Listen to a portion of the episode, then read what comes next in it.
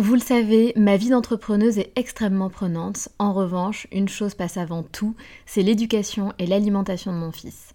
On fait très attention à notre alimentation et on essaie de plus en plus de réduire le sucre dans nos vies et dans la vie de Léo.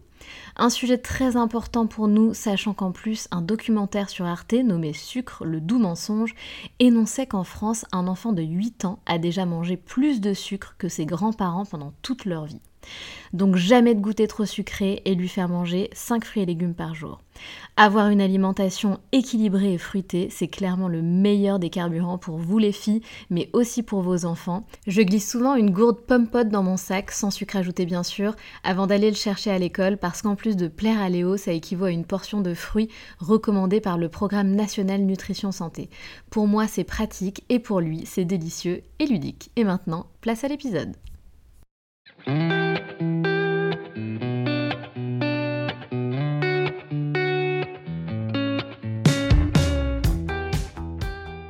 Salut, je suis Sandra et je te souhaite la bienvenue sur le podcast qui va te donner envie de réaliser tes projets et même tes rêves les plus fous. Notre mission, t'apporter de l'inspiration. J'échange avec des femmes qui ont osé s'écouter. Choix de vie audacieux, parcours atypique, projets fous, elles nous dévoilent tout sans filtre. L'idée, à travers chaque épisode, c'est d'adoucir tes peurs pour les remplacer par de l'audace et de l'enthousiasme. Du mouvement, du bruit, de la fumée, laisse-toi entraîner par les locomotives. Najat Vallaud-Belkacem a 45 ans. Elle est maman de jumeaux et elle est connue pour son engagement politique. Najat est née au Maroc, elle est arrivée en France à l'âge de 4 ans au début des années 80. Elle est issue d'une famille de 7 enfants. Plus tard, elle tendra le concours Sciences Po et s'installera à Paris. Elle débute sa carrière dans un cabinet d'avocats, au Conseil d'État et à la Cour de cassation. Elle s'engage auprès du Parti socialiste en 2002 et en 2003, elle quitte Paris et son cabinet d'avocats pour rejoindre Lyon et travailler avec le maire de la ville. Elle sera élue locale pendant une dizaine d'années. Puis, pendant cinq ans, à l'époque de François Hollande, elle sera ministre en charge des droits des femmes, elle renforcera le droit à l'avortement, luttera contre le sexisme et pour l'égalité des sexes. Elle sera aussi porte-parole du gouvernement et la première femme à être élue ministre de l'Éducation. Elle a ensuite pris la direction de l'ONG One pour mettre fin à l'extrême pauvreté. Durant cet échange, on découvrira l'enfance au Maroc de Najat, pourquoi elle s'est lancée dans la politique, quelles étaient ses convictions, que pense-t-elle du monde politique actuel, pourquoi est-ce qu'il y a un désintérêt des citoyens envers la politique, pourquoi le féminisme est nécessaire et ce que fait l'ONG One. Bonne écoute à vous.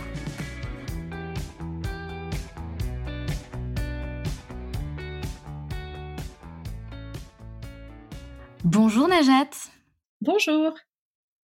Comment vas-tu? Donc bien évidemment, je viens tout juste en off de demander à Najat si je pouvais me permettre de la tutoyer, ce qu'elle a accepté. On ne se connaît pas, voilà. Euh, mais c'est vrai que dans les épisodes, euh, on se tutoie toujours, donc elle a gentiment accepté. Comment vas-tu? Bah écoute, ça va très bien, je te remercie. Et toi? Très bien, merci beaucoup. C'est un honneur, un plaisir de te recevoir sur les locomotives. J'imagine que ça change des, interviews que, tu fais habituellement. Euh, donc merci de te prêter au jeu. Bon non, mais ça me fait plaisir en fait de changer justement. Donc allez, on n'hésite pas. On y va. Parfait. Est-ce que, s'il te plaît, Najat, tu peux te présenter en quelques mots pour celles qui ne te connaissent pas? Oui, bien sûr. Donc, euh, Najat Vallaud-Belkacem, j'ai 45 ans, je suis maman de deux enfants, des jumeaux d'ailleurs. Euh, ah. et, ouais, un garçon et une fille. et par ailleurs, bah, je, je suis, euh, je pense, euh, euh, disons, connue pour euh, mon engagement politique, parce que ça a pris un certain temps dans ma vie, puisque pendant une dizaine d'années, j'étais une élue locale dans la région lyonnaise et Ensuite, pendant cinq ans, ministre euh, en charge des droits des femmes, porte-parole du gouvernement et ministre de l'Éducation, donc euh, à l'époque de François Hollande, entre 2012 et 2017.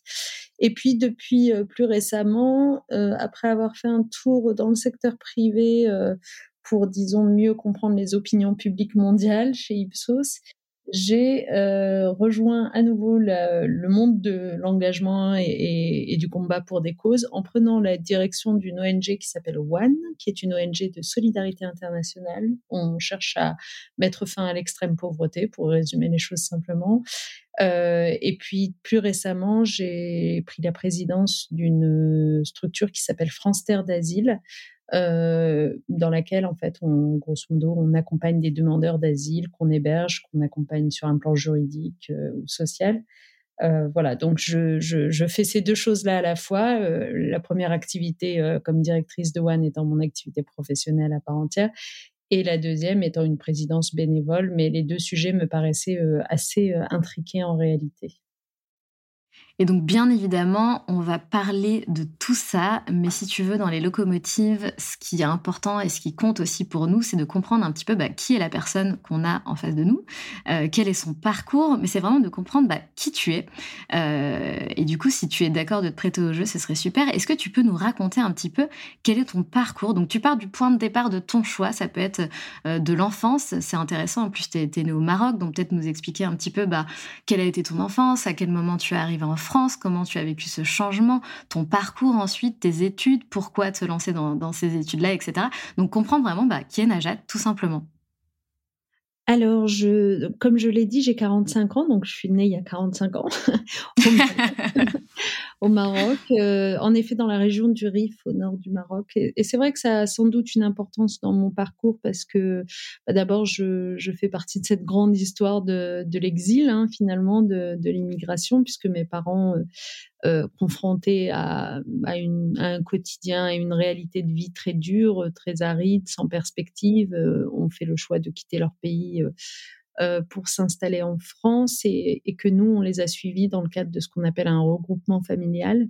Donc, je suis arrivée en France à l'âge de 4 ans au début des années 80 et euh, ça a été euh, une immense découverte pour moi. Tout était tellement différent de ce que j'avais connu jusqu'à présent. On vivait à la campagne, on gardait les chèvres avec mon grand-père, on, Enfin voilà, on n'allait pas vraiment à l'école. bon, donc du coup, ça a été vraiment très différent la grande ville, le, bruit des voitures, l'école. et j'avoue que l'école, justement, ça a beaucoup compté dans ma vie.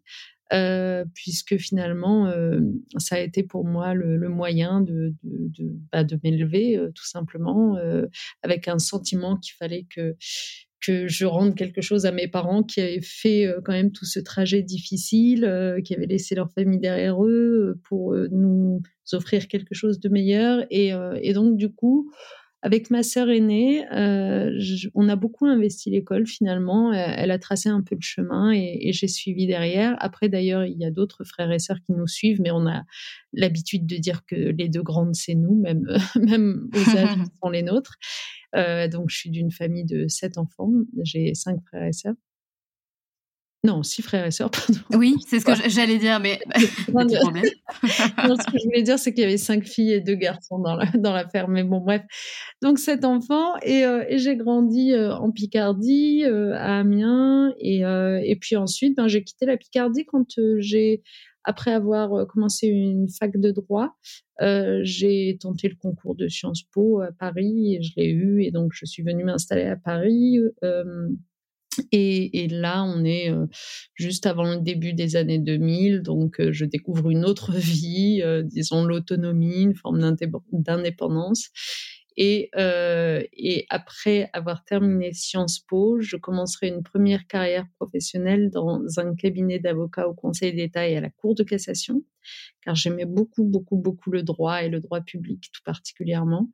Euh, et puis euh, finalement, par euh, la grâce d'une rencontre en quelque sorte, je serai amenée à mettre un premier pas dans la vie politique, disons même deux pas, un pas sous forme de, d'adhésion à un parti politique.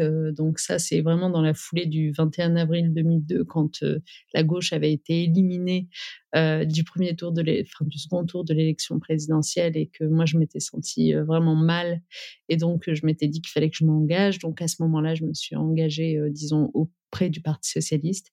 Et le deuxième pas dans la vie politique euh, que je fais, c'est que euh, je vais euh, en 2003 quitter Paris, mon cabinet d'avocat au Conseil d'État et à la Cour de cassation pour rejoindre Lyon et travailler avec le maire de Lyon, le maire socialiste à l'époque de Lyon, Gérard Collomb, euh, et voilà, et, c'est comme ça que je vais faire mes premiers pas dans cette vie politique qui va occuper beaucoup d'espace euh, dans ma vie.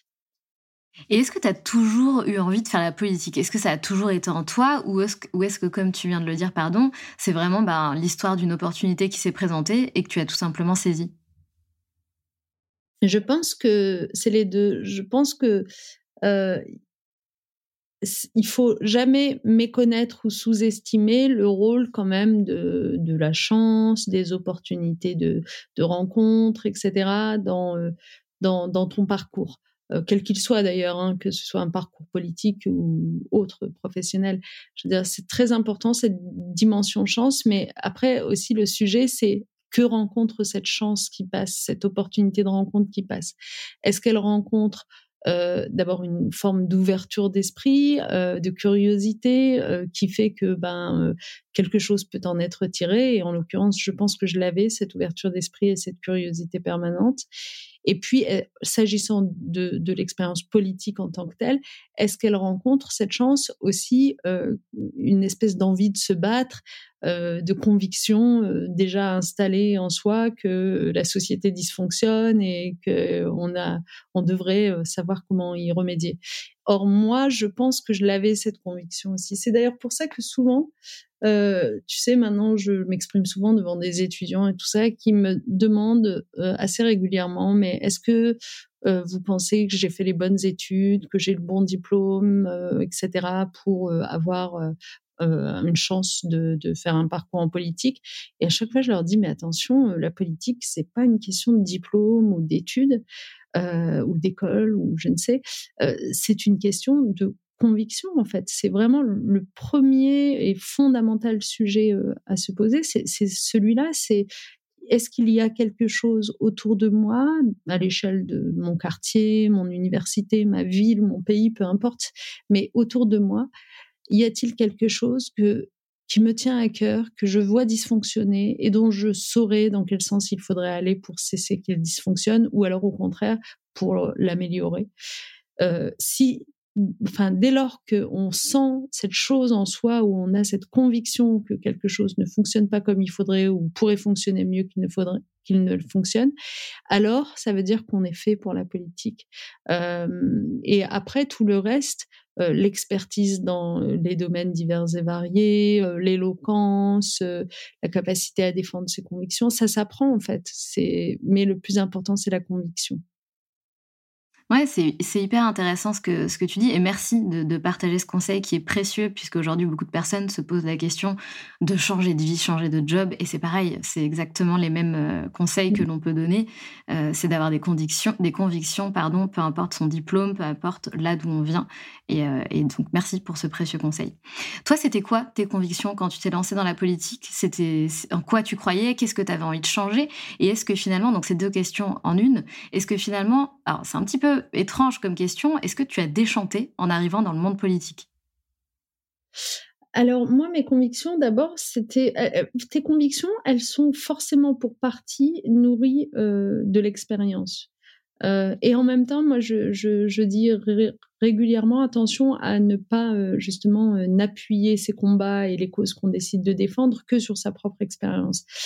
par exemple, typiquement, moi, je, veux dire, je pense que tu t'en souviens, j'ai toujours été très euh, mobilisée pour défendre euh, les droits des personnes, quelle que soit leur orientation sexuelle, sans discrimination, euh, etc. Eh bien, pour autant, j'étais pas concernée en direct puisque je n'étais pas moi-même en situation d'être homosexuelle, par exemple. Donc, si on ne s'appuie que sur les expériences personnelles et propres que l'on fait pour en déduire des combats et des causes à défendre, euh, c'est dommage parce que en fait, euh, enfin, je veux dire, c'est quand même un, peu réducteur. Il faut avoir une part d'universalisme dans ce qu'on va défendre. Néanmoins, une fois que j'ai dit ça, euh, c'est sûr que la façon dont tu grandis, ton enfance, ce que tu vois, etc. autour de toi, va quand même euh, nourrir ta réflexion sur la société, sur euh, ce qui va, ce qui ne va pas. Et, et, je dirais que mes convictions à moi, elles sont pour grande partie nées de ces observations-là.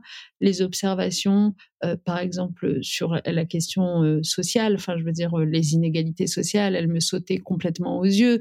J'étais particulièrement euh, comment dire, lucide sur le fait que ben euh, il y avait des inégalités à l'échelle du monde déjà, puisque je partais d'un pays pauvre pour, euh, voilà, pour justement espérer vivre un peu mieux ailleurs. Donc du coup, par exemple, le combat que je continue à mener aujourd'hui pour qu'on résorbe les inégalités à l'échelle du monde, euh, c'était une conviction que j'avais déjà présente en moi assez jeune. Et d'ailleurs, récemment, je me suis rendu compte, c'est assez drôle, Aujourd'hui, je travaille donc dans une ONG qui s'appelle One et qui lutte contre l'extrême pauvreté et ce qu'on appelle les maladies évitables, c'est-à-dire euh, toutes les maladies que les populations vulnérables ne peuvent pas soigner parce qu'elles n'ont pas accès à des traitements euh, trop chers.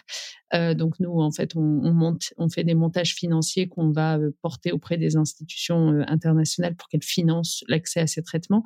Bref, je ne vais pas rentrer trop dans les détails, mais aujourd'hui, je fais ça et je me suis souvenu récemment euh, quand j'avais 17-18 euh, ans, je, faisais du bénévolat euh, dans une association qui s'appelait Pharmaciens sans frontières. Et, c'est quand même assez drôle parce qu'on a l'impression d'une espèce de cycle comme ça qui reprend. C'est-à-dire que déjà à l'époque, Pharmaciens sans frontières, c'est comme Médecins sans frontières, sauf qu'il s'agissait d'envoyer des médicaments euh, dans les pays en développement. Euh, déjà à l'époque, j'étais quand même assez euh, sensible à ces inégalités mondiales. Et puis après, il y a aussi les inégalités au sein du territoire français. Et là, par exemple, assez jeune, je voyais bien qu'on n'avait pas les mêmes égalités de, chances de réussir, en gros, par exemple, à l'école. Je voyais bien qu'un certain nombre de mes camarades, leur destin semblait gravé dans le marbre très très jeune. Parce qu'ils vivaient dans tel quartier, dans telle famille, etc. Et, ça me désespérait. Donc, c'est des choses comme ça qui m'ont nourri et qui et qu'ensuite j'ai transformé en engagement politique. Et est-ce qu'une fois arrivé dans le mode politique, tu as été déçu? Peut-être que tu avais envie de mettre en place. ouais, non, mais aucun problème. Peut-être que, alors déçu, tu le, tu le, comment dire, tu l'interprètes comme tu veux, mais est-ce qu'il y a eu une sorte de, déception finalement face à toutes ces convictions que tu avais et que tu as toujours? Écoute, euh, moi c'est quand même assez complexe ma, le, regard que je porte sur la politique. Je veux dire, je peux pas le, le, résumer ou le caricaturer parce que euh, moi, j'ai quand même, je, je, continue à être convaincue que c'est le lieu où les choses changent, se changent, euh, où on agit sur pas simplement sur des lois, des décrets, mais aussi sur euh, finalement des mœurs, une société, euh, parce que la politique, elle a un pouvoir immense. Je veux dire, il n'y a, a pas d'autre secteur, que ce soit euh, le monde des ONG, associations, que ce soit le monde du secteur privé, etc., qui, à ce point, peut, quand il y a de la volonté, faire suivre cette volonté d'une mise en œuvre qui transforme les choses pour des millions de gens euh, d'un seul coup. Voilà, c'est ce que je veux dire. Euh, bien sûr, si tu prends une très très grande boîte qui déciderait, par exemple, je sais pas moi, de, de, baisser considérablement le prix de l'énergie en ce moment, ça transformera d'une certaine façon euh, le quotidien de millions de gens aussi. Mais euh, tu vois bien qu'on n'est jamais dans les mêmes masses, euh, jamais avec le même impact, et que du coup, en fait, l'ambition de l'ambition réformatrice, l'ambition de changement, elle est euh, résolument du côté du politique. Et donc c'est pour ça que moi je continue à y croire beaucoup et à vouloir qu'on cesse de le, de le, de le déserter, parce que beaucoup de gens le désertent, malheureusement, ce politique, et euh, du coup, en le désertant, laisse la place à d'autres moins vertueux, moins volontaires. Euh, alors, c'est sûr que quand tu as des responsables politiques qui n'ont pas la volonté, bah, l'ambition réformatrice dont je te parlais tout à l'heure, euh, qui pourrait mettre fin à des dysfonctionnements ou, ou anticiper des gros problèmes qu'on va avoir, elle est plus là. Bon. donc, en fait, le sujet, c'est pas est-ce que le politique euh, est décevant, c'est qui fait de la politique et pour en faire quoi. Et c'est vrai que je, je trouve à titre personnel en ce moment que c'est très décevant le politique parce que parce que globalement euh, il y a un sujet de confusion permanente sur le projet de société qui est défendu mené à bien. On a l'impression que maintenant on utilise des mots pour dire exactement le contraire. Enfin vraiment je je comprends les gens qui qui se disent bon de toute façon ils sont tous pareils, ils disent des choses au moment de conquérir le pouvoir, ils ne les tiennent pas après, etc. Parce qu'on est rentré dans une forme d'immense confusionnisme. Et dans ce type de climat, alors c'est vrai que on est tenté d'aller chercher plutôt du côté par exemple, de la société civile, des ONG, pour défendre des causes en se disant que après tout, ben, la dimension justement travailler sur les les imaginaires collectifs, entraîner l'opinion publique dans la compréhension d'un sujet, dans la nécessité de peser sur ce sujet, c'est vrai que ça se fait bien du côté des ONG aussi. Quoi. Ouais, tout à fait. Tout à fait. En tout cas, c'est intéressant. Euh, merci pour euh, t'exprimer là-dessus. Merci de, donner ton opinion, ta vision. Euh, je pense qu'aujourd'hui, on a beaucoup de, questions. On va pas faire tout l'épisode là-dessus parce que c'est pas forcément le sujet, mais c'est très intéressant de t'avoir au micro et de, parler de ces sujets qu'on aborde peu finalement, puisque comme tu le disais, ben, j'ai l'impression qu'il y a un espèce de, désintérêt pour la politique parce que et j'aimerais bien avoir ton opinion là-dessus aussi. J'ai l'impression que finalement aujourd'hui euh, les politiques ne s'adressent pas de la bonne manière, ne parlent pas, ne communiquent pas de la bonne manière. C'est un petit peu pour moi, je vais faire un, lien, euh, bon encore une fois à prendre avec des pincettes, euh, mais c'est un petit peu comme un influenceur, c'est un petit peu de savoir bah, aujourd'hui qu'est-ce qui fonctionne, et eh ben c'est le marketing de proximité, c'est parler aux autres comme si c'était son égal. Aujourd'hui, on comprend rien déjà. Enfin, il y a plein de choses, tu vois. Il y a des, il y a des termes qui sont hyper compliqués. Enfin, c'est parfois c'est super dur de suivre. Donc, est-ce que finalement, la majeure problématique, c'est pas finalement un, problème d'attitude, de positionnement et de communication, en fait, tout simplement. Là, tu fais toi l'effort, tu vois, de, passer dans un podcast euh, où on est vachement dans, le, euh, bah, dans la proximité, l'authenticité. Et je trouve que c'est chouette. Euh, je trouve que c'est chouette. Et finalement, bah, tu te mélanges. et c'est ça qui est important. Alors, je trouve que c'est très important, en effet, ce que tu viens de dire. Et figure-toi que moi, je comment dire, j'ai euh, creusé cette réflexion-là euh, sur notamment euh, le langage employé par les politiques et la façon dont il est compris et, reçu par, par, par, les gens. Je l'ai creusé quand j'étais chez Ipsos, parce que tout à l'heure, j'ai dit que j'étais passé deux ans dans ce, cette entreprise qui est connue pour être un institut de sondage, mais qui en réalité est plus qu'un institut de sondage, c'est vraiment une, une entreprise qui fait de la recherche sur les opinions publiques euh, pour euh, les comprendre à l'échelle du monde, euh, pour comprendre leurs ressorts, qui fait de la psychologie cognitive, par exemple, ce qui permet quand même de mieux comprendre pourquoi parfois on a l'impression que euh, une information a été donnée, mais qu'en fait euh, elle n'est pas euh, captée, elle n'est pas retenue, on s'en méfie, etc. Donc bon, donc j'ai beaucoup travaillé sur ces histoires de perception des choses par les gens. Et du coup, travaillant là-dessus, j'ai vraiment pris conscience, en effet, que le langage politique, à bien des égards, il était complètement inaudible. Euh, parce que en fait, quand on est en politique, on finit par fonctionner sur des euh, sur des automatismes en quelque sorte, c'est-à-dire des mots valises, par exemple, qui vont euh, embarquer avec eux et on a l'impression que tout le monde comprend, alors qu'en fait, pas grand monde ne comprend. Ils vont embarquer avec eux, disons, six phrases qui auraient permis d'expliciter le mot valise qu'on est en train d'utiliser parfois on, on, on, va dire, je, je sais pas, alors attendez, je, attends, pardon, je, je cherche une idée de, de mot valise, un exemple de mot valise.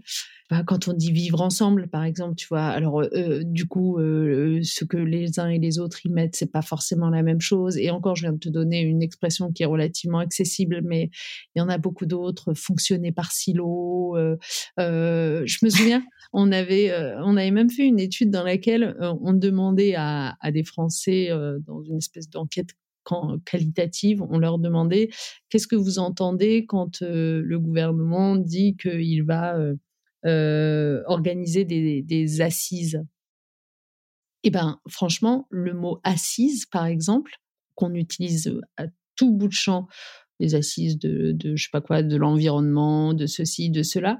Euh, en fait, les gens le comprennent pas quoi. Euh, à la limite, ils ont vaguement en tête le mot assise, tu sais, dans le cadre des procès pénaux. Euh, voilà, les assises, euh, la cour d'assises, ou alors sinon c'est juste le fait d'être assis. Alors le pire, je me souviens, c'est quand on dit on va créer des assises de la mobilité. Euh, là, c'est encore pire. ah bah voilà, tiens, je viens de te trouver un mot valise que j'avais oublié. Bah la mobilité, les mobilités par exemple. en fait, on parle plus des transports. Maintenant, on dit les mobilités. bon, enfin voilà. Donc du coup, ah oui, puis l'autre euh, l'autre euh, petite euh, chose qui était ressortie et qui était très amusante de cette enquête qualitative, c'était quand on, avait demandé même chose à ce petit groupe de Français, qu'est-ce que vous entendez quand on dit entériner, comme entériner une réforme par exemple. Ben, en fait, entériner pour eux, c'était mettre entérine. Et ah, c'est pas vrai. Ah mais si, mais en fait c'est hyper intéressant parce qu'en fait tu te rends compte ah ouais, soudain tu te rends compte que euh, on vit dans deux mondes parallèles en fait. Et d'ailleurs, euh, c'est bah, oui. il n'y a pas de bêtises ou que sais-je. Hein. C'est parce qu'à la limite c'est joli de dire que entériner c'est mettre entérine. Je trouve que c'est même plus logique. euh, c'est juste que en fait on a tellement complexifié et notre langage et nos procédures administratives, la dématérialisation. Euh, moi, quand j'aide ma maman qui a maintenant, euh, ben voilà, qui a l'âge qu'elle a, euh, à traiter ses papiers, etc., et que je me rends compte que tout, même les simples feuilles de loyer sont dématérialisées et qu'il faut s'être créé des comptes personnels partout alors que tu as des gens qui ont juste pas de mail, qui utilisent pas vraiment ça. Tu vois ce que je veux dire? C'est c'est tout ça qui je pense coupe le lien euh, avec euh, la politique et l'administration. Ouais, et je pense euh, enfin je pense que c'est un sujet hyper large, hyper profond, hyper compliqué, hyper complexe. Mais finalement, est-ce qu'il s'agirait pas avant toute chose, de démocratiser la politique. C'est un sujet qui est hyper intéressant, euh, finalement, dont on se détache parce que on, se dit, bah, de toute façon, euh, on s'en fout puisque personne nous écoute et, et, finalement, on comprend rien. Je, résume, hein, encore une fois, mm. c'est vraiment un résumé un petit peu grossi. finalement, est-ce que ça serait pas intéressant de, de, se dire que ça serait de la responsabilité des politiques de démocratiser la politique et puis de, de, alors, de nous éduquer, attention, pas de nous robotiser, mais de nous éduquer, bah, comment fonctionnent les pays entre les pays, euh, comment on fait pour instaurer une loi, pourquoi proposer ça plutôt qu'autre chose, quelles en sont les causes, les conséquences, euh, qu'on comprenne. Parce qu'en fait, moi, ce qui me fait rire, souvent, tu sais, quand euh, bah, le, moment est venu de, voter, ok, pour qui t'as voté? Ah ben moi, pour telle ou telle personne. Et, quand on commence un petit peu le débat, on se rend compte que finalement, bah, personne n'y comprend rien. Enfin, comment dire, le sujet est tellement large il y a tellement de, conséquences de pourquoi on vote pour quelqu'un. Et finalement, on va, on va sortir peut-être trois idées, mais enfin, tu vois, c'est très léger. C'est très léger. En, fait, euh, en fait, même nous, on ne sait pas vraiment euh, pour qui on vote et, et, on comprend. Enfin, je ne sais pas comment expliquer. Je ne sais pas si tu vois ce que je veux dire, mais je trouve que finalement, on a tellement peu de connaissances euh, ben, c'est ça le, problème aussi. Et encore une fois, c'est toujours ce problème de, communication, de deux mondes parallèles. On vit pas sur la même planète, quoi. Bah, C'est-à-dire qu'en en fait, il y a une chose aussi, c'est que les, la décision politique, c'est quand même beaucoup technicisé. Enfin, l'univers qui nous entoure est devenu tout à fait euh, complexe. Il y a beaucoup de choses qui dépendent, par exemple, d'autres lieux de décision, comme l'Union européenne, par exemple, ou enfin voilà, des conventions internationales, des choses comme ça, que simplement notre notre pouvoir national. et donc, du coup, c'est vrai que on a le sentiment qu'il faudrait un énorme travail pour que euh, les citoyens rentrent vraiment dans le détail de chaque sujet. Mais moi, ce que je crois, c'est que cet énorme travail, il est complètement justifié. Je pense que en fait, on, on arrive à, à, en réalité à vulgariser euh, ce qu'on veut bien vulgariser. Enfin, quand tu vois que les travaux du GIEC maintenant réussissent à être appropriés par euh, bah, une jeune génération de gens qui ont à peine 13-15 ans. Enfin, tu, Complètement. te dis, bah en fait tout est faisable en réalité. Je veux dire sur des questions de santé dont on, nous parlait pas trop, etc. Euh, non, euh, vraiment, je pense que les citoyens sont de plus en plus euh, éclairés, instruits, éveillés, et qu'ils le feraient bien volontiers de se plonger dans ces sujets. Sauf que c'est quoi le problème?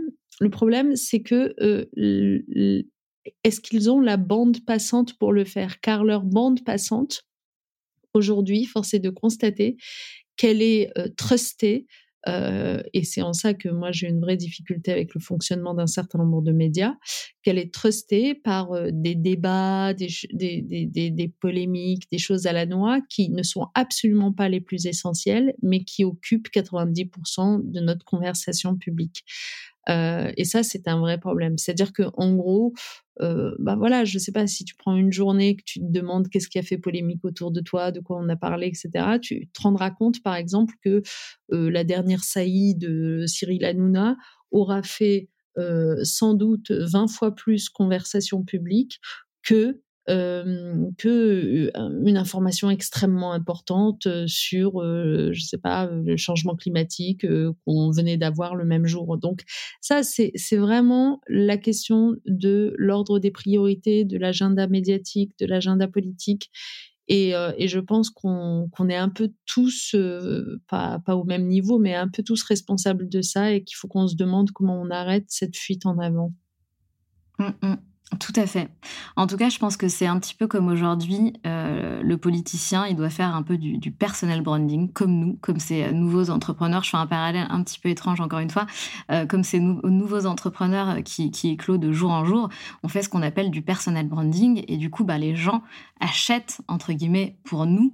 Pour moi, le politicien, c'est la même chose, mais ça demande aussi une part de proximité avec l'autre, on revient toujours là-dessus, se dévoiler, qui on est, pourquoi on fait ça, etc. C'est pas juste, je pose une idée, par-ci par-là, c'est aussi comprendre bah, qui tu es, euh, qu'est-ce que tu apportes à ce monde, euh, c'est quoi ton histoire, pourquoi tu en es là aujourd'hui. Et je pense qu'aujourd'hui, si tu veux, on a soif de nouveaux profils, de profils, euh, parce que les profils quand même en politique se ressemblent vachement au niveau des parcours, de, du statut social, etc. C'est mon point de vue. je pense qu'on a soif de nouveaux profils, et comme tu le disais tout à l'heure, tu le disais aujourd'hui, en fait, finalement, on s'est rendu compte que tout était possible, que des mouvements peuvent être portés par n'importe qui tant que la personne, encore une fois, tu vois, il y, y, a de la bienveillance, il y a du bon sens, il y a de l'authenticité, on sent qu'elle a des vraies convictions, des vraies valeurs. Putain, c'est ça qu'on a envie de suivre, nous, aujourd'hui, c'est vraiment ça qui manque. Euh, et voilà, et c'était juste pour faire un dernier parallèle là-dessus. Euh, en tout cas, je, je, je c'est super de t'avoir là et, j'en profite euh, pour, pour te poser toutes ces questions-là. Et merci en tout cas d'y répondre, de te prêter en jeu encore une fois. Je tiens à souligner quelque chose. Tu as été la première femme à occuper le poste de ministre de l'Éducation nationale en 2014. Euh, donc bravo déjà pour mmh. ça, c'est énorme. Qu'est-ce que ça fait quand on en arrive là euh, dans son parcours euh, Qu'est-ce que qu'est-ce que ça fait tout simplement? Euh, Une immense joie, franchement, un, sentiment de, de, bonheur et d'honneur infini quoi.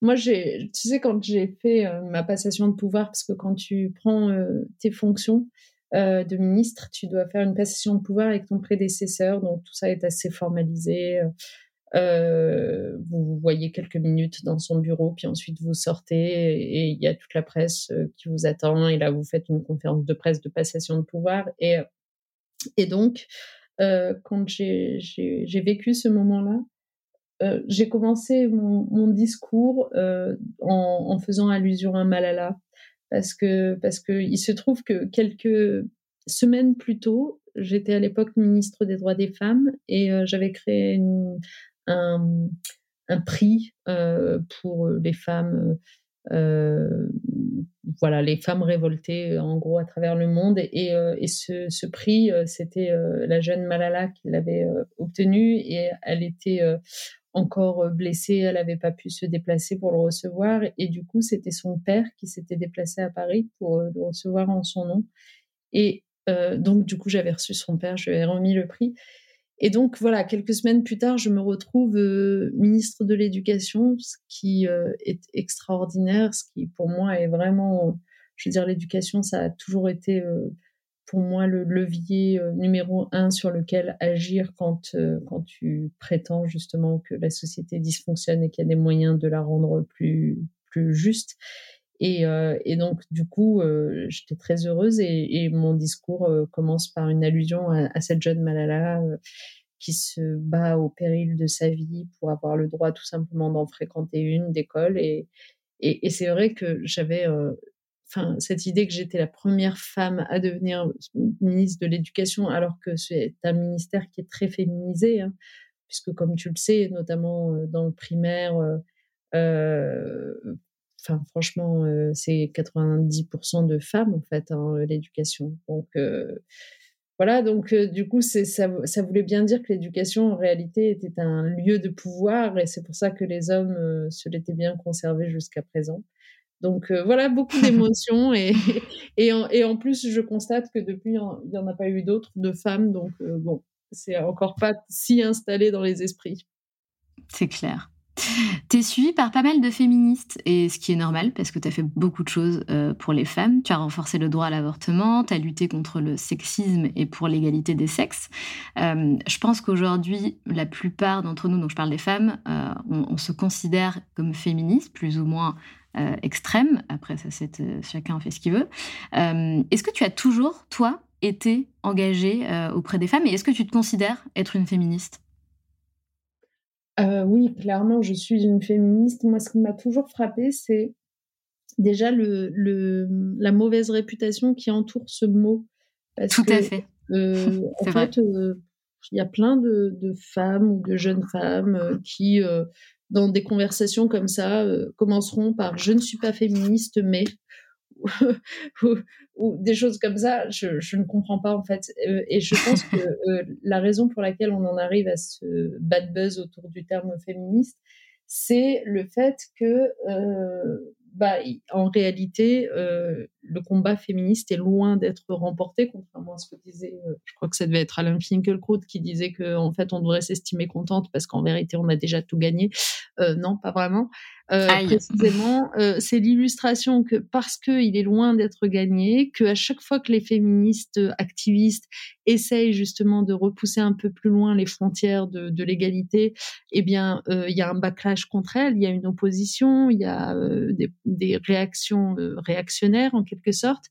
Eh bien, c'est à cause de ce climat-là de réaction à l'activisme féministe que euh, le féminisme passe pour quelque chose qui empêche de tourner en rond, enfin de, de ouais, empêche d'être tranquille, qui euh, euh, qui crée des problèmes, qui est brutal. Et donc du coup, certaines femmes se font un peu avoir par cette définition-là et pensent vraiment que le problème, c'est le féminisme. Mais le problème, c'est évidemment pas le féminisme. Le féminisme, est non seulement euh, on en a absolument besoin et on n'aurait strictement rien conquis ou acquis de ce qu'on a aujourd'hui sans le féminisme, en termes d'égalité femmes-hommes, je veux dire.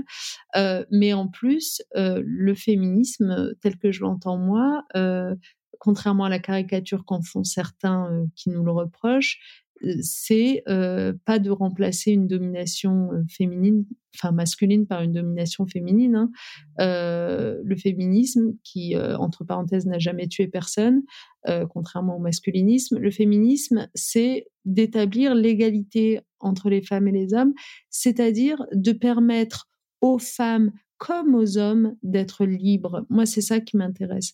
C'est de permettre aux femmes comme aux hommes d'être libres parce que je suis persuadée que dans une société euh, où euh, les individus sans euh, distinction de sexe ont véritablement accès euh, bah, tous leurs droits, à leurs aspirations, etc. Dans une telle société, les hommes aussi vivent mieux, les hommes aussi sont libres, par exemple, d'investir davantage leur parenté, qu'ils ne le font aujourd'hui dans une société très stéréotypée, stéréotypés. Les hommes sont plus libres euh, de euh, d'épouser des filières s'ils le veulent euh, plus littéraires que celles dans lesquelles ils sont assez systématiquement poussés lorsqu'ils sont au moment de l'orientation scolaire. Enfin, les hommes sont libres aussi d'être ce qu'ils veulent être. Et, ça, je trouve que c'est quand même assez fabuleux comme projet de société. Enfin, franchement, dans un monde où tout semble tellement désespérant, se dire que euh, on peut être plus heureux, euh, euh, plus libre, avoir accès à davantage de choses juste parce qu'on reconnaîtra les individus à leur juste valeur et on cessera d'établir des hiérarchies entre eux, c'est quand même un beau projet, non? Mais complètement. Et, tu as raison. Euh, malheureusement, parfois, certaines euh, associations ou groupes de féminisme enfin, sont mal interprétés par, euh, par des femmes. mais je pense que c'est, comment dire, et, j'en parlais dans un, une interview avec Julia Pietri, que tu connais peut-être, qui est la fondatrice du gang du Clito, qui explique que la désobéissance est nécessaire pour obtenir bah, finalement les mêmes droits que les hommes. Et si nous n'avions jamais désobéi, on n'aurait jamais obtenu euh, le droit de vote, etc. Enfin, mm. euh, et donc il y a toute cette notion autour de la désobéissance qui finalement est nécessaire. Oui, absolument. Et, euh, il fut un temps d'ailleurs où les féministes étaient bien plus brutales. On l'a oublié qu'elles ne le sont en réalité aujourd'hui. Tout à fait, tout à fait. On passe un peu du, coq à l'âne, mais donc aujourd'hui, tu es présidente de l'association One, cofondée par Bono. Alors, c'est très drôle, c'est très bizarre de dire que c'est très drôle, mais, euh, mais comment on en arrive à être présidente d'une association cofondée par Bono? Déjà, c'est une première question. en fait, je suis directrice, je suis directrice de cette euh, association, euh, de cette ONG. Donc, en fait, en gros, Bono, si tu veux, il crée cette ONG au début des années 2000 parce qu'on était dans un moment où euh, c'était le sida qui battait son plein, malheureusement, et euh, il y avait des millions de morts, euh, et, le monde entier était à peu près touché, mais il y avait quand même des régions du monde plus touchées que d'autres, et notamment l'Afrique subsaharienne. Tu te souviens de cette période où ça se transmettait entre la mère et l'enfant, etc. On avait l'impression qu'on s'en sortirait jamais. Euh, et, en fait, euh, à la fin des années 90, tu as les premières euh, trithérapies qui quand même arrivent, donc des traitements qui sont susceptibles de vraiment permettre aux gens de vivre malgré la maladie. Et en fait, le problème, c'est que leur coût est tellement exorbitant que bah, les habitants du Nord, peu ou prou, y ont accès, mais ceux du Sud, et notamment en Afrique subsaharienne, non. Et donc, tu as des millions de morts qui continuent de tomber euh, là-bas. Euh, et donc Bono, à ce moment-là, en fait, euh, sa réflexion, c'est un chanteur très engagé, très, enfin, il est formidable, il est par ailleurs très sympathique pour répondre à ta question, mais, mais surtout, il est incroyablement engagé. Et, et, il se dit, mais c'est pas possible. Et du coup, il va créer, en gros, One à cette époque pour deux sujets. travailler sur la question de ce qu'on appelle donc les maladies évitables, c'est-à-dire faire en sorte que quand euh, une maladie touche le monde entier euh, et que un traitement est découvert, quel qu'il soit, vaccin, traitement, etc., est découvert, eh bien, euh, jamais la question financière ne soit un frein au fait qu'on sauve des gens de la mort, quoi. Donc, du coup, une fois que j'ai dit ça, la façon dont on y arrive, c'est de faire comme une espèce de lobbying auprès des institutions mondiales que sont le FMI, la Banque mondiale et d'autres structures comme celle-là, des États riches aussi, pour que ces derniers adoptent des mécanismes financiers euh, de en gros de, de, mise en commun de moyens financiers pour aider les pays les plus pauvres. Donc euh, voilà comment on procède encore aujourd'hui, hein, parce qu'on est, euh, alors on appelle ça du plaidoyer, mais en réalité pour pour y voir plus clair, c'est vraiment du lobbying pour l'intérêt général, c'est-à-dire qu'on va construire des mécanismes ou des lois, et puis on va aller les porter auprès de ces pouvoirs publics pour qu'ils les adoptent. Et, mmh. et donc, en fait, au fil du temps, on est passé de la question simplement des maladies évitables, dans laquelle tu as compris qu'au-delà du sida, ben, tu avais tout ce qui était tuberculose, paludisme. récemment, il y a eu le Covid-19, quand le Covid-19 a affecté le monde entier, mais que, comme par hasard, les pays pauvres, une fois de plus, n'avaient pas accès aux vaccins. Et ben, on est aussi intervenu pour que soient créés des mécanismes qui permettent à tout le monde d'y avoir accès, par exemple. Et encore, c'était pas totalement satisfaisant, mais disons que quand même, ça l'a été plus que si ça avait été juste l'égoïsme naturel des États qui avait prévalu. donc, de cette question des maladies évitables, One s'est un peu élargi avec le temps sur la question de l'extrême pauvreté, puisque finalement, c'est vraiment l'extrême pauvreté qui est à la source euh, du fait qu'une population soit à ce point dépourvue d'accès aux soins, à l'alimentation, à l'éducation, etc. Donc en fait, euh, nos deux angles principaux, c'est vraiment euh, maladies évitables et extrême pauvreté, et on construit tout ce qui est possible de construire en termes de lois et de mécanismes de financement internationaux pour sortir le maximum de population de là. Dans une de tes interviews, tu dis qu'il n'y a pas de hasard face à cette inégalité mondiale. Pourquoi est-ce que tu dis ça? Et selon toi, c'est quoi les solutions? Écoute, on vient de sortir un, hymne, je ne sais pas si tu l'as vu, mais sinon, euh, je te le passerai parce que ce serait formidable. Je t'autorise même à l'utiliser en conclusion, si tu veux, de ce chapitre. Mais euh, une espèce de chanson collective euh, dans laquelle des artistes formidables ont accepté de, nous accompagner, comme David Hallyday, comme Kali, comme le groupe Trio et bien d'autres. Euh, donc du coup, cette chanson collective qui s'appelle Le Grand Défi, euh, en fait, elle résume à elle seule euh, de quoi est fait le dysfonctionnement majeur de notre monde et de notre temps. Euh, elle évoque par exemple la situation de petites filles en Inde qui très tard brodent des étoffes pour que la Fashion Week puisse bien se tenir à Paris ou pour qu'une une industrie de la fast fashion puisse finalement euh, nous permettre dans les pays riches de surconsommer des vêtements, ce qui nous rend même pas heureux d'ailleurs parce que ce sont des vêtements jetables, euh, comme tu le sais, euh, et d'ailleurs tellement jetables qu'ils vont se retrouver à, peine quelques temps après sur les plages du Ghana parce que parce que c'est là qu'on va les déverser ces pièces de vêtements quand on n'en veut plus. c'est comme ça que ça fonctionne. la chanson, elle évoque aussi le, le, les, les, les, petits garçons qui sont envoyés dans les mines du Congo pour aller chercher du cobalt euh, qui va servir euh, à fabriquer les batteries de nos portables. Euh, et, euh, et, finalement, le fait que, ben voilà, en fait, on est dans des dysfonctionnements mondiaux liés à une forme de consommation, euh, au fait que il y a un pillage, un dépouillement du territoire africain en particulier, mais des territoires pauvres euh, comme d'habitude, euh, par des gens, des multinationales qui ensuite ne vont pas payer euh, leurs impôts dans les pays où ils devraient les payer. Il y a beaucoup, beaucoup de choses qui ne fonctionnent pas normalement. les pays les plus pauvres aujourd'hui sont pris à la gorge par le poids de, de, des dettes qu'ils ont contractées euh, mais euh, avec des intérêts qui sont faramineux. Et en fait, il n'y a pas de raison que ça se passe comme ça, parce que ce faisant, euh, ces pays consacrent plus d'argent à rembourser les intérêts de leurs dettes que à financer leur système de santé ou d'éducation. Donc en fait, c'est vraiment un cercle vicieux qui se reproduit. si leur population n'est pas soignée ou éduquée, bah, en fait, ils peuvent jamais se développer véritablement. Donc ils doivent toujours redemander des prêts, mais avec des intérêts à payer. Tu vois ce que, je suis en train de décrire comme mécanisme?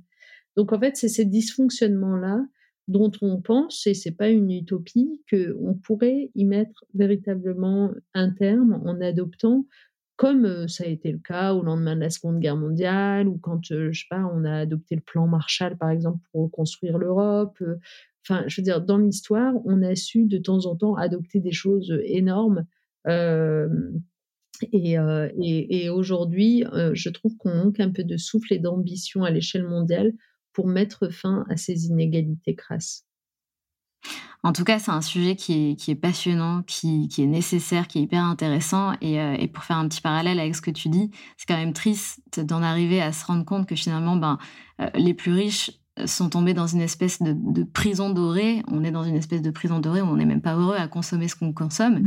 et, euh, et, on, tu vois, et, on, et, finalement, on serait c'est un petit peu utopiste ce que je vais dire, mais c'est pas grave. Je, vais clôturer ça avec cette petite phrase que j'ai envie de placer. On serait finalement plus heureux euh, en étant, tu vois, sur des inégalités, euh, euh, sur des égalités, pardon, bah, harmonieuses quoi, partout, plutôt que de, se retrouver là comme des, des, cons à trop consommer et à finalement être beaucoup plus malheureux que certains qui ne possèdent rien. donc ça n'a plus de sens en fait. Mais c'est certain. Et d'ailleurs, bon, je, je, ne sais pas quel âge tu as, mais euh, tu, euh, tu, es, tu as pas d'enfant, toi encore? Si, si, si. Euh, je ne sais pas si euh, tu as des enfants en âge de voyager, mais moi, il y a quelque chose qui m'a toujours paru fascinant avec mes propres enfants quand je les emmène en voyage, c'est que en réalité, tu vois, quand tu les emmènes dans, dans un pays, disons, qui ressemble à peu près au, au, nôtre en termes de niveau de vie, eh bien, je, finis par penser qu'ils en retirent plus parce que euh, ben, dans un tel pays, il va y avoir accès euh, à des infrastructures culturelles, je sais pas, des musées, des choses comme ça. Et que, à contrario, quand tu les emmènes euh, dans un pays, et au début, je pensais que c'était ça qui serait le plus magique, très lointain, mais, mais, mais par exemple très pauvre, etc. Eh bien, les enfants en question, ils sont tellement mal à l'aise euh, le, fait de voir à ce point euh, le dénuement des populations euh, et, par ailleurs, du coup, l'inexistence, l'absence, soit d'écoles, soit d'institutions culturelles, etc., rend les enfants en question malheureux. C'est-à-dire que, en fait, je veux dire, l'inégalité crasse, elle n'est pas normale. Elle, euh, elle n'est pas agréable, euh, évidemment, à vivre, ça, ça va de soi, mais même à regarder, à observer, je veux dire, on se sent pas mieux, alors que finalement, on se sent même beaucoup plus mal. Donc, du coup, ce que je veux dire, c'est que c'est un sujet qu'on devrait remettre dans le débat public parce que euh, parce que tout ça porte préjudice pas simplement aux habitants du sud appauvris, mais, mais aussi à ceux du nord, évidemment. Tout à fait, tout à fait. Merci beaucoup, Najat, pour ton temps et pour cet échange. Alors, ce n'est pas terminé. Je te retire encore quelques minutes. Euh, très rapidement, on a trois questions rituelles à la fin du podcast des locomotives que je pose à toutes mes invitées. Donc, tu es obligée d'y passer également. Euh, donc, la première question, Najat, c'était quoi ton rêve de petite fille? C'était d'être une écrivaine euh, dans une maison au bord de la plage. Sympa. Écoute, je, te le souhaite un jour. C'est ça. Est-ce que tu as un mantra, euh, une phrase qui te guide particulièrement dans la vie? Ah oui, euh, c'est la phrase que me répétait souvent ma mère quand j'étais enfant et, et d'ailleurs que j'ai utilisée en guise de titre de mon livre un peu autobiographique qui s'appelle La vie a plus d'imagination que toi. Et euh, j'adorais cette phrase parce que ce que voulait dire ma mère, c'était que dans les moments où j'étais un peu désespérée parce que je sais pas, j'avais raté un concours ou quelque chose comme ça, eh bien, elle me disait, mais en fait, tu ne sais pas si euh, c'était pas mieux que ça se passe comme ça. Euh, la vie a plus d'imagination que toi, elle t'offrira d'autres portes à ouvrir précisément parce que celle-ci, elle s'est fermée. Et je trouve que c'est assez juste comme propos. C'est vrai que, en fait, le fait qu'une porte se ferme, en réalité, ça permet à d'autres de s'ouvrir. Mais oui, j'adore. Et ta, ta maman a l'air d'avoir un très chouette état d'esprit. C'est top. C'est trop cool. Euh, dernière question, c'est quoi pour toi être la locomotive de sa vie? Euh, Être la locomotive de sa vie. Euh, alors, j'aurais tendance à dire, c'est être en capacité de se projeter dans la suite, donc anticiper, euh, réfléchir euh, bah, euh, à la suite, c'est-à-dire ne pas attendre toujours de se prendre les murs, comprendre notamment une chose qu'on finit par comprendre à mon âge, qui est que bah, le temps nous est compté, hein. Et que donc du coup on peut pas juste voilà juste se dire les choses se passeront, mais, mais commencer à les penser soi-même et à les organiser soi-même. Donc je dirais que c'est ça être la locomotive de sa vie. Sauf que une fois que je t'ai dit ça, moi je t'avoue que je suis pas très bonne pour anticiper. carrière, construire la suite et tout ça. Je suis un peu du genre à vivre le temps présent. donc, donc il faudrait que je me remette un peu de charbon dans ma locomotive pour, euh, pour être à la hauteur de ton émission. Merci infiniment Najat. Je tiens à te remercier bah, pour ta confiance. Euh, et aussi pour une deuxième chose, c'est la première fois que j'interviewe une personne du, monde politique. J'appréhendais un petit peu. Je pensais que j'allais pas forcément apprécier, pour être très honnête. Euh, et j'ai fortement apprécié notre échange. Donc merci pour ça. c'est très gentil. C'était un plaisir pour moi en tout cas. Et j'espère que, j'espère que ça, ça intéressera tes auditrices. Tu as des auditeurs aussi ou c'est essentiellement auditeur. Oh, un petit, un petit 5% ah, à peu près. C'est auditeur alors. Merci et bonne continuation. Merci beaucoup Najat. À bientôt. Au revoir. Au revoir. C'est la fin de cet épisode et j'espère qu'il t'a plu. Si tu as envie de laisser 5 étoiles sur Apple Podcast ou Spotify, surtout n'hésite pas. Merci pour ta fidélité et on se retrouve mardi prochain pour un nouvel épisode. Pense à rejoindre la communauté Les Locomotives sur Instagram pour toujours plus d'inspiration, de motivation et de good vibes.